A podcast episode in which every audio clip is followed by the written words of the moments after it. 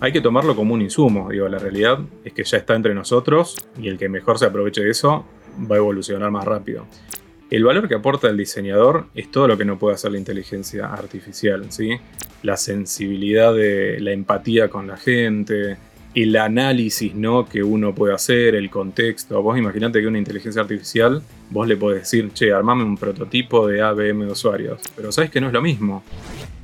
Hola, hola, ¿cómo estás? Soy Martín Pizarno y te doy la bienvenida a un nuevo episodio de Digital Experience by Soho, un podcast sobre la madurez digital de las organizaciones y sus personas. ¿De qué se trata Digital Experience? Es un espacio para conversar sobre cómo lograr que el diseño y la tecnología impacten significativamente en las organizaciones, sus equipos, productos y clientes. Le hablamos a ustedes, gerentes y líderes de equipos digitales de alto desempeño estás interesado en transformación digital y equipos de alto rendimiento, no olvides suscribirte y activar las notificaciones para no perderte ningún episodio. ¿Nos acompañas en esta experiencia? Comencemos.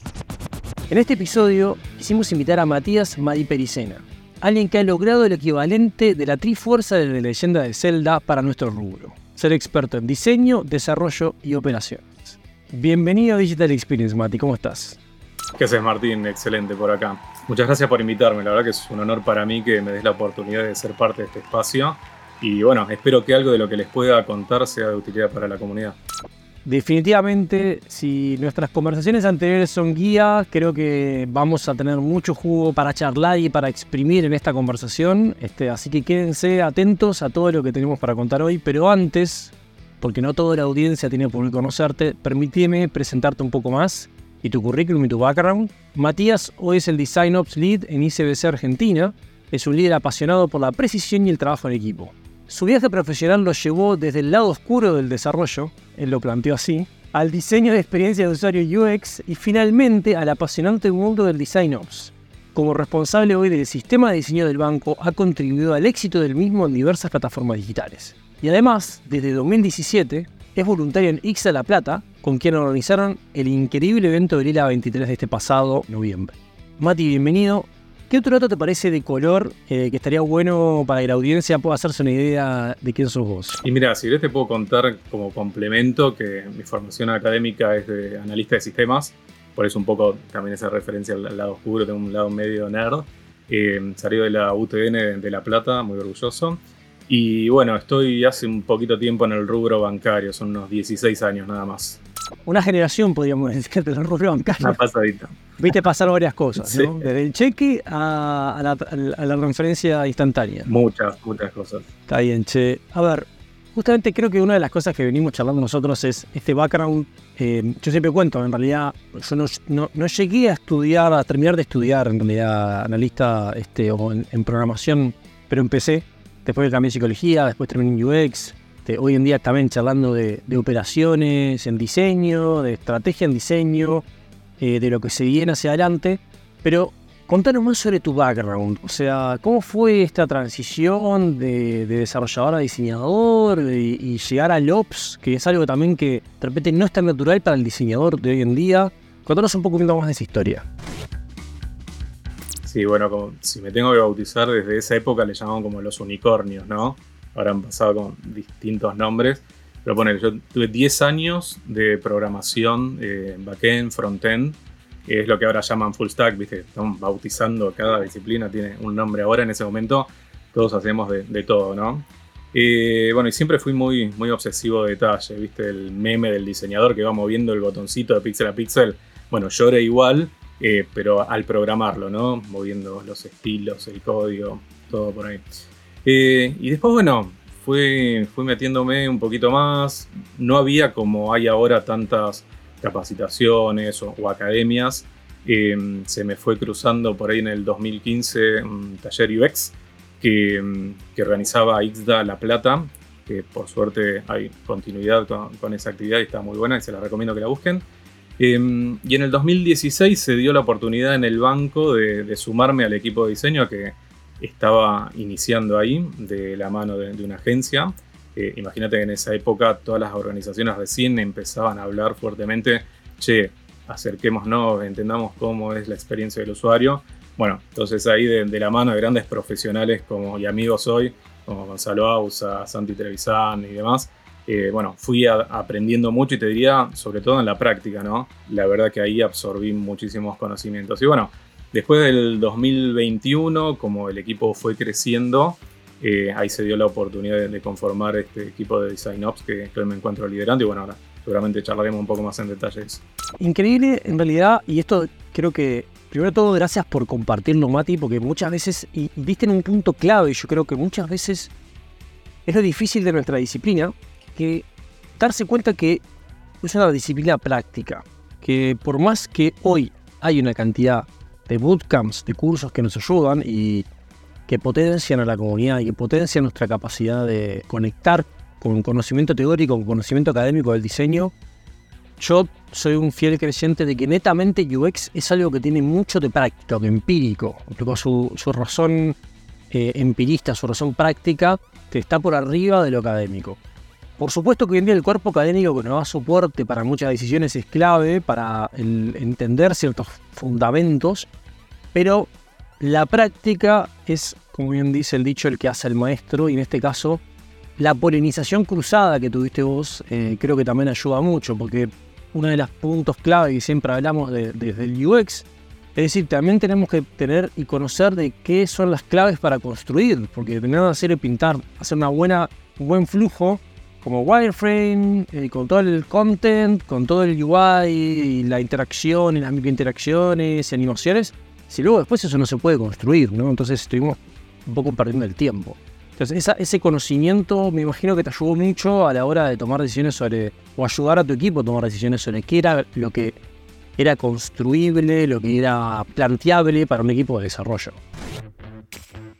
Exacto, a veces me veo, yo me gusta poner el nombre a muchas cosas, ¿no? Es como la piedra roseta por ahí entre el diseñador y el desarrollador, ¿no? Porque cuántas veces te pasa que el diseñador te dice, no, poneme tal color con tal contraste, ¿viste? El desarrollador te mira, decime cuántos píxeles, cuál es el exa, ¿no? Entonces, bueno, así con todos los aspectos. Eh, muchas veces cuando los diseñadores nos, acercan sus propuestas, le hacemos como una especie de, análisis, ¿no? Lo acompañamos y decimos, mira, tuviste en cuenta este aspecto técnico y demás, y bueno, y lo mismo al revés, cuando nosotros le presentamos por ahí al equipo de, front o, que construyen los componentes, eh, cuál es el comportamiento, ya le hacemos una bajada más, técnica y detallada, ¿no? Entonces de esa manera vamos alineando eh, y generamos algo de realidad, viste, contra expectativa bastante cercano, por suerte.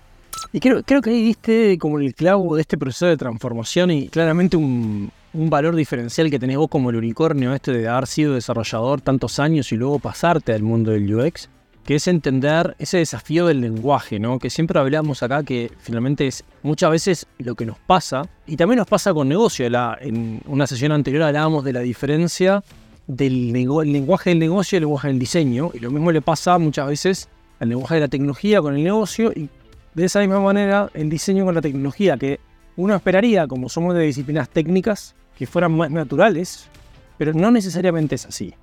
Entonces, este, ¿Cuál fue tu mayor desafío como para entender, aprovechando, quiero entender esta mirada del desarrollador contra el diseñador, este contra entre comillas, ¿no? Porque al final todos estamos aportando para construir experiencias, pero ¿dónde sentiste vos que estaba ese, ese espacio de dolor o esa, problemática más fuerte? Y mira, se me viene a la cabeza un ejemplo muy particular de mis épocas de, programador. Estaba laburando para otro banco y por suerte este detallecito no salió a producción, nuestro equipo de cual lo, frenó a tiempo. Pero fíjate lo siguiente, yo programaba para mí, ¿no? Che, el mejor método, uso un singleton, manejo los estilos por separado, bla, bla. Perfecto, saco una funcionalidad, era hacer un pago de servicios, ¿no? Bien, ¿qué pasó? Cuando lo empezamos a testear, en esa época no es como ahora que estamos tan acostumbrados, viste, a lo táctil, a la navegación web, eran más usuarios que usaban aplicaciones de escritorio. Entonces nos encontramos con usuarios que para ejecutar el click to action hacían doble clic. Entonces, ¿qué pasó? Empezamos a ver pagos duplicados, ¿no? Eh, tardaba un poco la operación, hacía, eh, no teníamos feedback, entonces, listo, doble pago. ¿Y qué pasó? Claro.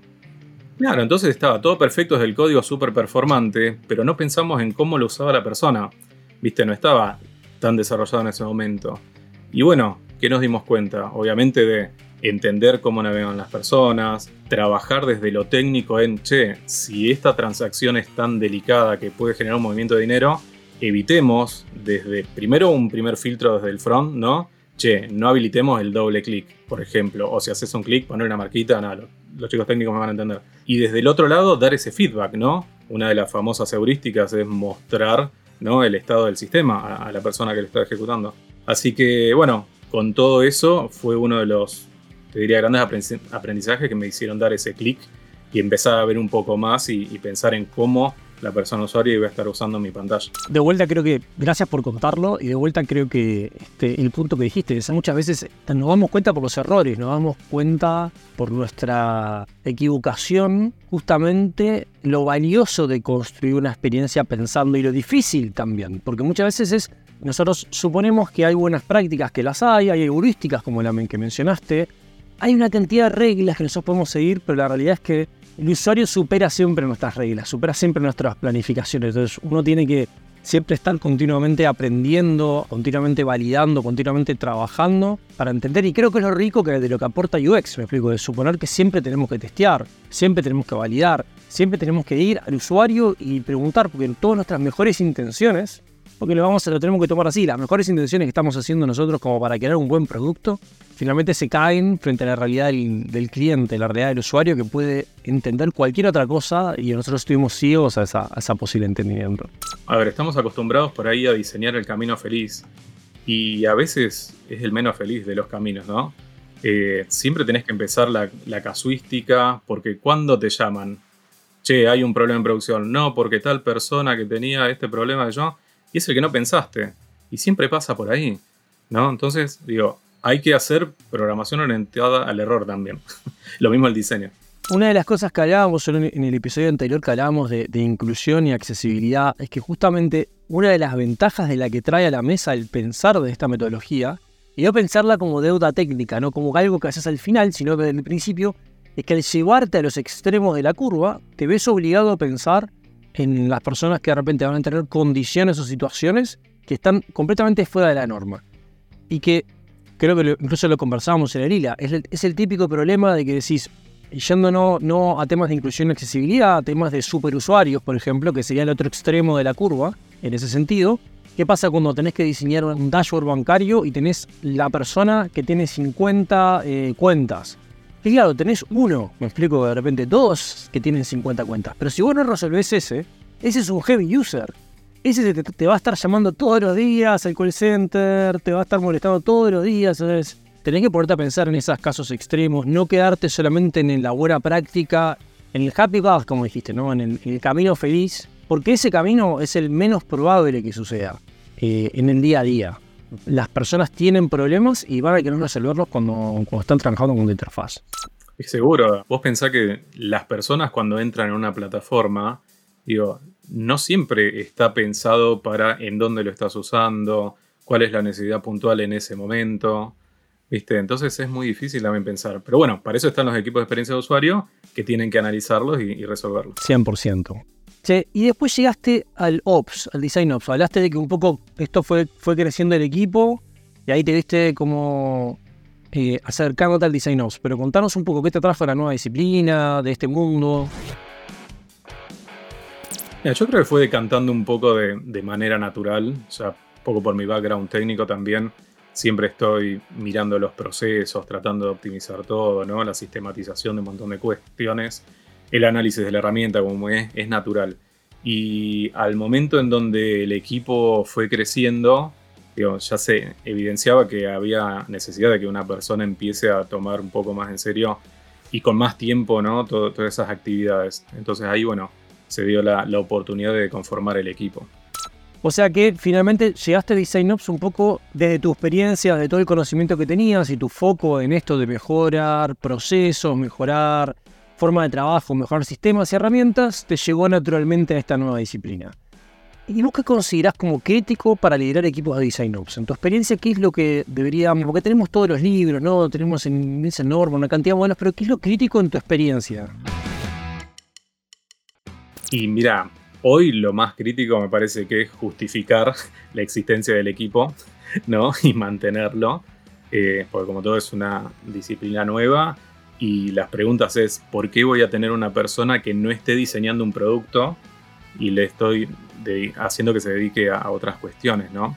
Entonces, bueno, e, ese es uno de, los grandes desafíos. Eh, después también de eso del lado del negocio, del lado del equipo, también hay otros desafíos, porque tenés que convertirte como en un auditor a veces del equipo, ¿no? Eh, por, un lado, vos les estás diciendo, bueno, abordemos eh, el proceso de diseño de esta manera, pero obviamente la adopción a los nuevos procesos, por ahí más estructurados, no le sale de manera tan natural a, los diseñadores, ¿no? Entonces, bueno, ahí es donde hay que, acompañarlos y bueno, también recolectar las métricas y todo para poder demostrar el valor del equipo de diseño al área de negocio. Está súper bueno esto que está diciendo Mati, porque en realidad capaz que viene a resolver un problema que los equipos de diseño no se daban cuenta que tenían, ¿no? O se daban cuenta, pero lo estaban encarando, eh, yo creo que de una manera que, es difícil encarar y que, y que lo en quienes están metidos hoy en Design Ops muchas veces.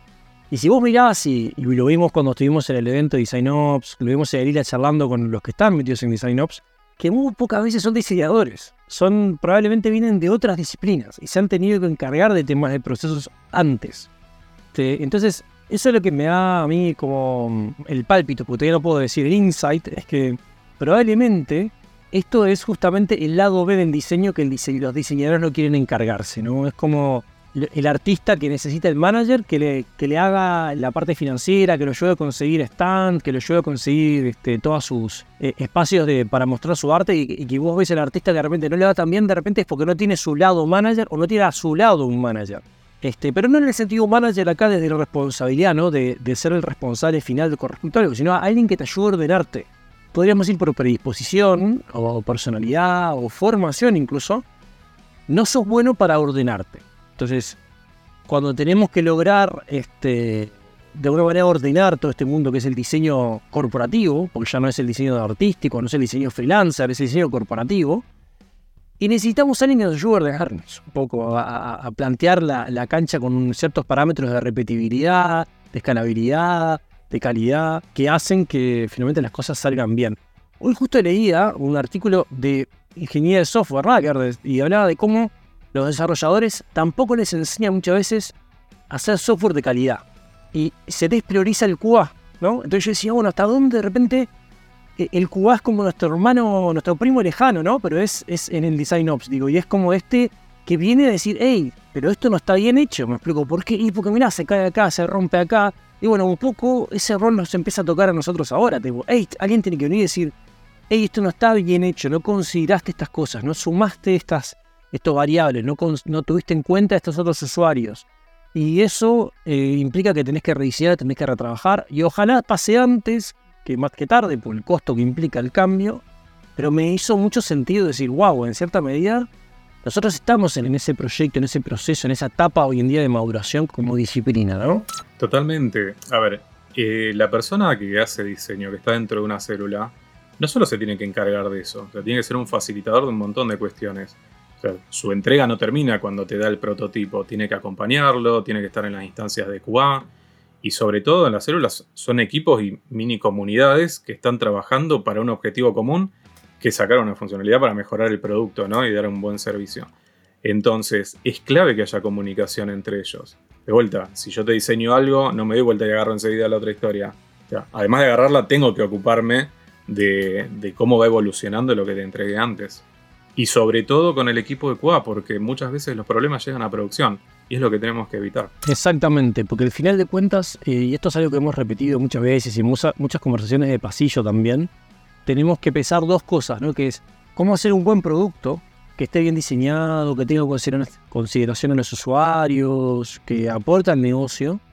Pero al otro lado está la eliminación del riesgo. Cómo evitamos sacar un mal producto. Que son, en realidad, podríamos decir, bueno, es lo mismo. Pero sí y no, porque a veces miran cosas diferentes. El hacer un buen producto y no sacar un mal producto pueden estar mirando de manera complementaria, pero no necesariamente es lo mismo. Que creo que eso es algo que tenemos que aprender nosotros todavía y que no nos cuesta darle esa, esa pasada a decir cómo no hacemos las cosas mal. no solamente cómo hacemos las cosas bien. A veces solo para cumplir con, che, mira, mi competencia tiene esto, salgo. A veces se prioriza salir con algo mínimo y no garantizar la calidad. O por ahí no enfocarse en hacer algo realmente bien, que ese va a ser un diferencial de tu producto. Pero bueno, también hay un montón de complejidades, depende de los negocios, hay un montón de cosas alrededor que cada, cada disciplina también es un mundo. Una de las cosas clave que, todos han hablado del mundo del Design Ops es, el tema del Design System ¿no? y el Design System Management y cómo el aplicar buenas prácticas de Design System eh, de alguna manera te, aportan a la escalabilidad, te aportan a, esta, calidad mínima que estás comentando ahora. Decir, bueno, te ha tocado interactuar mucho con Design System, has tenido que trabajar con Design System. Sí, tuve la suerte de ser parte como de la primera ola que creó el sistema de diseño que, estamos usando hoy en, el trabajo, afortunadamente con, mucho éxito, muy orgulloso de lo que logramos. Y te digo que no solo es para estandarizar, ¿no? Sino tiene como un montón de, aristas que, complementan un montón al, trabajo del equipo. Por ejemplo, nos ha pasado muchas veces de tener discusiones con negocio de el color del botón, el link, el tamaño, la ubicación listo, ya está acá, mi sistema de diseño, estas son las reglas con las que yo voy a hacer el producto, ya dejamos de discutir de eso. Eh, entonces empezamos a tener eh, debates, para no llamarlo discusiones, eh, de, valor, ¿no? De qué iba a aportar el producto y ya no tanto de estos detalles. Que, además, en todo caso, es responsabilidad del equipo de diseño, ¿no? También defenderlos. pero bueno, diseño es un área como muy opinable, ¿no? Todos de alguna manera somos diseñadores y opinamos sobre esas cuestiones. Eh, después, por otro lado, las ventajas de un sistema de diseño es, te dan una adopción muy rápida, sobre todo a las personas nuevas con poca experiencia, ¿no? en donde no tienen que empezar desde cero.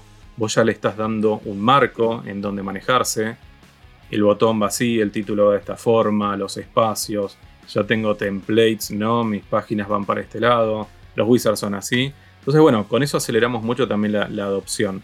Después, por otro lado, lo mismo para el equipo técnico, porque nuestro sistema de diseño, inclusive el sitio de documentación, no solo documenta la mirada para el diseñador, sino también para el front que construye esa pantalla, que después se implementa. Entonces, vos vas a esa página, te fijas cómo implementarlo, cuáles son las librerías de referencia, copias y pegas el pedazo de código, ¿no? Entonces, de esa manera empezás a agilizar. Y de hecho, eso es un dato hiper valioso que nosotros vamos recolectando podés llegar a calcular en base a la reutilización de los componentes que has usado, cuánto te estás ahorrando de desarrollo. Nosotros hemos tenido miles de horas de ahorro, ¿no? Por el uso de la librería de diseño. Y ahí ya tenés un dato muy importante también para mostrar el valor del equipo y el uso de la herramienta.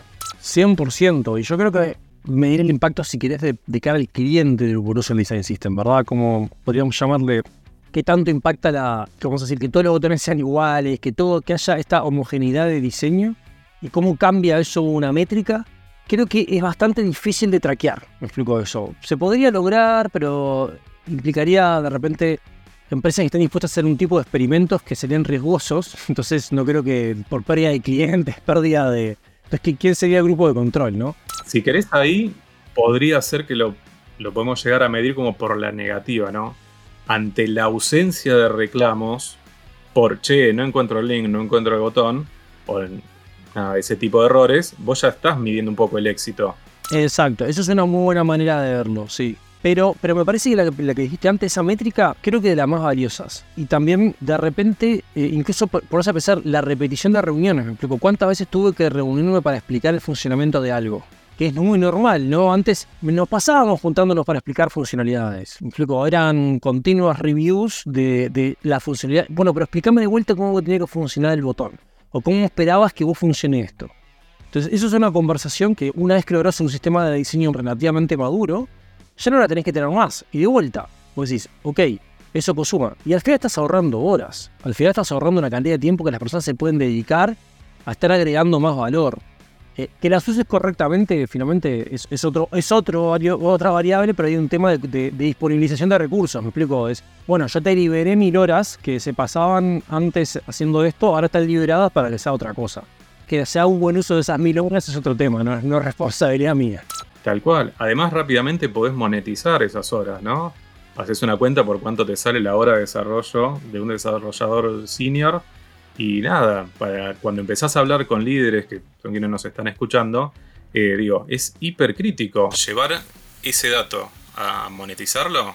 Nada, es impresionante, nos ha abierto muchas puertas. Ahora me pongo a pensar, y, yendo como, como mencionaste, ¿no? Como pensándolo en sprints o pensándolo en, en los procesos ágiles de desarrollo, ¿no? Un diseñador metido en una célula, el design system como herramienta también metido en una célula, debería en cierta medida también empezar a cambiar las estimaciones, ¿verdad? O sea, no solamente deberíamos ahorrar unas horas, sino llegado un momento poder de repente decir, bueno, tomo más historias de usuario en un sprint, porque ahora puedo resolver ciertas cosas, siempre que las historias de usuario respondan a temas visuales, ¿no? Porque si no responden a temas visuales no te van a afectar. Pero, ¿te has tocado con ya no mirada de eficiencia desde el ahorro, sino de productividad con el Design System? Sí, mira, de hecho hemos tenido algunas reuniones como para intentar hacer un artefacto de estimación, ¿no? Teniendo en cuenta algunas premisas, ¿no? En donde vos decís, este es un requerimiento de cierta complejidad, voy a necesitar más o menos tantos componentes. Digo, se puede ir por ahí. Pero ¿qué pasa? Muchas veces el factor clave es la persona. Porque, no sé, a mí, tal vez en mi experiencia, como conozco a la librería y demás, tal vez en componer todo eso me va a llevar X tiempo que a otra persona que recién se sumó al equipo por ahí le va a llevar otro tiempo. Entonces, ese es el trabajo en donde el diseñador tiene que hacerse cargo de, sus habilidades, ¿no? Y, considerarlo a la hora de estimar ese esfuerzo. Eh, ese es un, un, desafío, te diría, más personal a veces, ¿no? Por eso es tan importante cómo acompañamos a estos colaboradores para darles estas herramientas. Esto es lo que decíamos siempre, no puedes aplicar una receta eh, para todos los escenarios. Entonces yo te puedo dar el artefacto, pero hay un montón de condimentos que los pones vos y eso te va a hacer variar esa métrica, el resultado. Me hiciste acordar últimamente, estoy, bueno, yo soy fanático de la cocina, por lo práctico, por también, este, porque me gusta comer bien. Pero eh, en YouTube últimamente estoy viendo unos videos muy divertidos que hablan de tres niveles de cocina. Entonces te ponen a una persona que es como bien amateur y que apenas sabe cómo cocinar para el día a día. Alguien que no es chef, pero que es como super nerd de la cocina y conoce técnicas, pero todavía no es profesional. Podríamos llamarle su hobby es la cocina. Y luego ponen un chef profesional con varios años de experiencia y te dicen, vos cómo armarías este plato, sin, me explico vos, hacerlo como lo harías vos en tu casa. Entonces el otro día estaban haciendo cacho pepe y mostraban la diferencia de cómo ellos cada uno encaraba el mismo plato. El, único objetivo es, tenés que lograr este plato. Y cómo cada uno lo resolvía. Y en realidad podríamos decir que en la base tenían los mismos eh, este, conceptos, ¿no? Hay que usar pasta, hay que usar aceite, hay que hacer queso, hay que bla, bla, bla pero la diferencia es la capacidad de entender cuál es la mejor opción para este problema y resolver esta solución o, armar esta receta, porque tenés la mejor forma de armar esta receta era tan radical que justamente hablaba de esto de que no solamente es, es medir la complejidad del producto en sí mismo, sino también quién lo va a resolver y la, la capacidad que tiene por resolverlo. Y creo que lo lindo del Design Ops y del Design Systems es lograr que aunque una persona con un mínimo de entrenamiento que entra a mi compañía logre ese resultado mínimo que yo espero de, bueno, este es mi HPP básico, pero bueno, te estoy entregando el plato. Porque como puedes decir, sí, podría ser más eh, parafernálico, más estrambótico, sí, pero este, esto es suficientemente bueno. Y sobre todo también, ¿cómo dejaste la cocina atrás? ¿Cómo le habrá dejado el chef experimentado todo limpito y el que recién arrancaba, ¿no? Bueno, eso nos pasa un poco trasladándolo. medio quemado, así, tipo el delantal quemado. Claro. Entonces, bueno, si bien en nuestro proceso, che, tenés que hacer pruebas. Bueno, fueron efectivas, no fueron, documentaste o me dejaste todos los archivos tirados por ahí. Digo, hay un montón de, cosas, viste, que la experiencia y obviamente todas las herramientas que le podemos dar van a ir llegando a que todos logren ser ese chef siempre lo encontré como fascinante la comparación del, diseño con la cocina, eh, sobre todo con la cocina de, como alta, este, de haute cuisine, ¿me explico? Este, la diferencia entre lo que se vive, lo que recibe el cliente como el plato y lo que pasa atrás para construir ese plato, ¿no? Es muy divertido como ese concepto, ¿no? Si lo tomamos como un sprint, acá tenés la historia de usuario, construiste el plato y ves lo que, todo lo que pasa atrás para que eso suceda. Eh, tiene muchas comparaciones muy divertidas.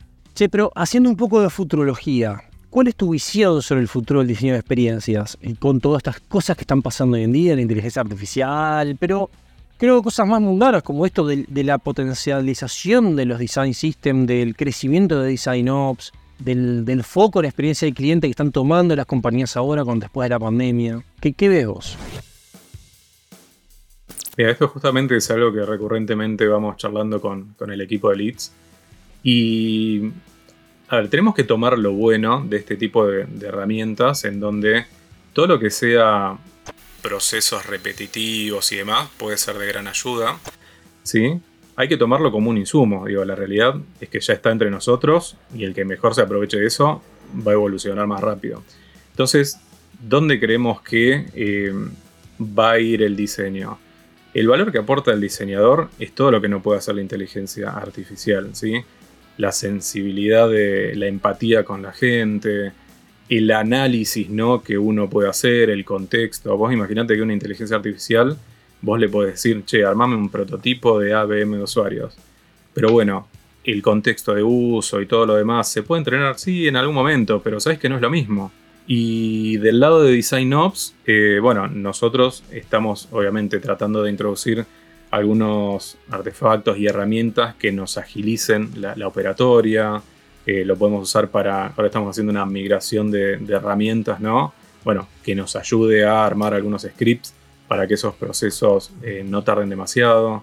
Em, pero bueno, por ese lado yo creo que va a ser una herramienta que nos va a ayudar a acelerar los, los tiempos pero sí o sí hay que pensar en, las personas y, ahí es donde me parece que todavía le falta mucho a, estas nuevas tecnologías.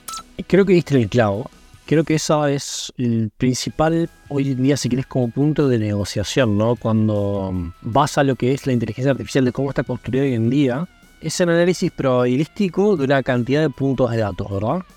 Entonces, está buenísimo, pero eso es, si querés, Big Data o capaz que me van a decir que soy un hereje de la inteligencia artificial a, decir Big Data, pero para que todo el mundo lo entienda, como una gran cantidad de datos, en lo cual yo llego a una probabilidad, es decir, la probabilidad de que, de lo que, lo que cuando me diste este prompt, lo que estás buscando es esto, yo me puedo acercar más a esa probabilidad, pero siempre es un análisis de, probabilístico de, la situación. Y justamente, lo, si querés, el, el insight, que es una situación fenomenológica, que es al revés de lo, de lo, experiencial, tiene que ver con la capacidad de conectar puntos que, este, que antes no existían. O sea, es esa capacidad de, entender procesos de fondo que probablemente em, de otra manera no las podrías ver. Entonces, hoy justo estaba escuchando un podcast muy bueno de, de IDEO el este, Creative Confidence. Este, no, no está promocionado por nosotros, pero no importa si un día los de IDEO nos quieren promocionar. Este, pero ellos hablaban justamente de la diferencia entre el finding, la observación de algo, versus el insight, que es el entendimiento profundo de algo. Entonces, hoy en día la inteligencia artificial es muy buena para los finding, para lo observable, para el dato. Y revisar con el dato y, entender cuál es el, el, dato más real o más probable que suceda. Pero lo otro, que es la capacidad de profundizar y entender las razones, los contextos, las realidades de lo por qué se está pasando eso, eso es la clave. Entonces, es una herramienta cuantitativa que nos ayuda a una cantidad, nos va a ayudar a poder profundizar en la cantidad, pero no, no pierdan de vista esa otra parte como diseñadores ni como negocio, que en realidad la inteligencia artificial, y no es solamente por un tema de creatividad, es un tema de profundización y conexión de puntos, no nos permite de manera tan rápida unificar esos puntos como lo podría hacer un diseñador entrenado hoy en día. Que esa es la diferencia, ¿no? ¿Qué consejos le darías hoy a alguien que está queriendo de alguna manera meterse en el mundo UX, que puede venir del desarrollo, pero puede venir también de áreas de operaciones, puede venir de otras áreas que se quiere meter, que está viendo y tiene, y tiene esta, vamos a decir, esta semillita de interés en el cliente final, en el usuario, y quiere hacer este, este paso a, a meterse el mundo de la experiencia? ¿Qué consejos le darías? Yo creo que está súper interesante empezar a recorrer las comunidades, que hoy hay muchas, ¿sí? de, experiencia de, usuario, de diseño, de servicios y demás, porque la verdad que si hay algo que aprendí, que la comunidad es muy generosa y abraza a todas las personas que, estén teniendo estas intenciones ¿no? de, meterse en el mundo. Eh, nos escriben por, por redes o hay canales de Slacks. Digo, hay un montón de, lugares en donde pueden acercarse, pero lo, importante es eso, dar ese paso y escribirle. ¿te gusta algo? Che, mira, lo escuché a Martín, le escribo, me, lo escuché a Mati, me escriben, digo, no vas a encontrar una persona de la comunidad que te saque volando. Son todos súper generosos. Hay muchas comunidades locales, por ejemplo, XDA tiene representación en, muchos países, en toda Latinoamérica. Publican constantemente en redes. Si van para DesignOps, bueno, la comunidad maravillosa que está armando Alex Mengoni con DesignOps Latam, que nada, es fantástico. Así que no, nada, anímense a empezar a preguntar porque no esperen a que esté la carrera en una universidad. No, esto es meterse, entender que, hay personas que, necesitan que diseñen para ellos. Entonces, bueno, y hay otras personas que quieren enseñarles. Así que darle esta motivación a, la gente para que, se anime a acompañar a, las comunidades a meterse para, para absorber el conocimiento que está dando vueltas. Eso es verdad. Y mucho podcast, mucho YouTube, mucho, mucho conocimiento anímense, como dijo Mati, eh, escríbanos, escriban, yo siempre digo a mí me pueden escribir. Lo que no voy a prometer nada más es la velocidad de respuesta, o sea, si me pedís un problema para mañana, capaz que no te la voy a poder resolver si me lo estás pidiendo por LinkedIn, pero no significa que no te voy a responder, o sea, entonces sepan, sepan darnos tiempo a los que potencialmente podemos ser mentores para poder dar espacio, pero siempre estamos dispuestos y siempre estamos dispuestos a guiar con qué leer, qué, qué escuchar, qué, a quién seguir. Eh, este, esto es una práctica que vamos haciendo y que todos estamos interesados en que mejore. Eh, así que siéntanse libres, eh, desde el más senior al más junior, a, todos es una invitación abierta a toda la comunidad. yo lo hago, sé que Mati lo hace. Estamos todo el tiempo preguntándolos a, otros que están en otro lado, che, ¿cómo estás haciendo esto? Y, eso es parte de lo que nos enriquece, el no tener miedo a preguntar es parte de lo que enriquece la práctica y en esa conversación se enriquecen todos. Así que anímense a hacer, esa, hacer esa, ese paso y que nadie los va, justamente nadie le va a echar flea, nadie los va a sacar corriendo. Lo máximo que te van a decir es aguantame una semana y te, respondo porque no tengo tiempo. y además algo que me parece desde mi punto de vista súper interesante es que si ya tenés esa inquietud, en las comunidades pueden encontrar algunas herramientas, aunque sean chiquititas, que las podés ir implementando de a poco en tu proceso de laburo desde cualquier rol en donde estés. No, che, mira, sé que se hacen pruebas con usuarios. Mira, hay un artefacto que me ordena para el análisis de prueba, de, heurística. Digo, hay un montón de cositas, aunque sean chiquititas, que le van a hacer un salto de calidad en su laburo impresionante. Que, y no les va a pasar como a mí en ese primer ejemplo que le decía de que me morfé ese doble clic. Justo te iba a preguntar, eh, conectando ahora de, ese error, este, em, Siempre nos gusta preguntar sobre el Big Fail. Eh, ¿Aquel aprendizaje que hayas sentido que, más te enseñó para llegar a donde estás hoy en día? Bueno, ese era uno de, muchos. Después por ahí, yo en general, como venía del lado de, de, desarrollo, en general tenemos una personalidad como más introspectiva, ¿no? Nos quedamos muy en nuestro cubículo con los auriculares, nos encanta. Y por no salir a preguntar ¿no? Es donde empezamos a, cometer estos errores, ¿no? De falta de, entendimiento de quiénes son nuestros usuarios.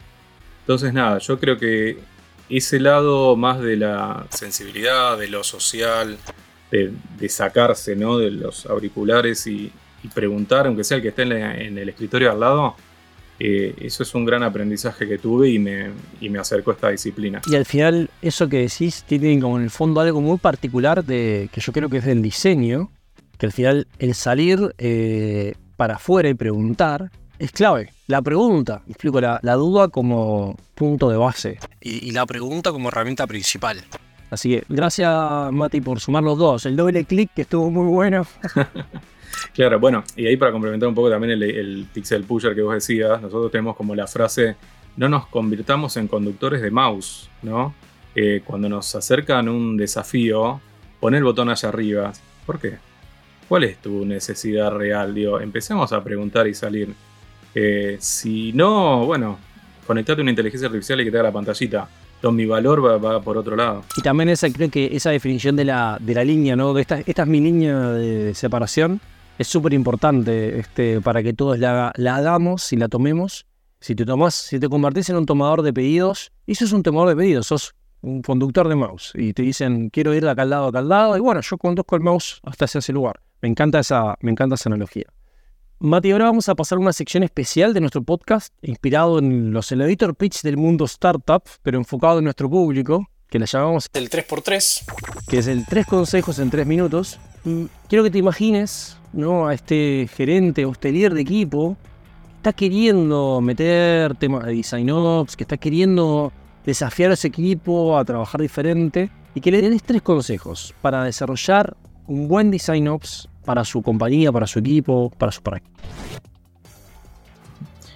Bien, qué desafío. Wow, em, rápido. Primero identificar dentro del equipo si tenés una persona que esté con las condiciones y con el interés de adoptar el desafío. Porque ¿qué nos pasa a lo largo de nuestra carrera? Por ahí como la evolución es, che, arrancás junior, semi-senior, senior, lead, que yo. hay personas que por ahí no le interesan hacer eso.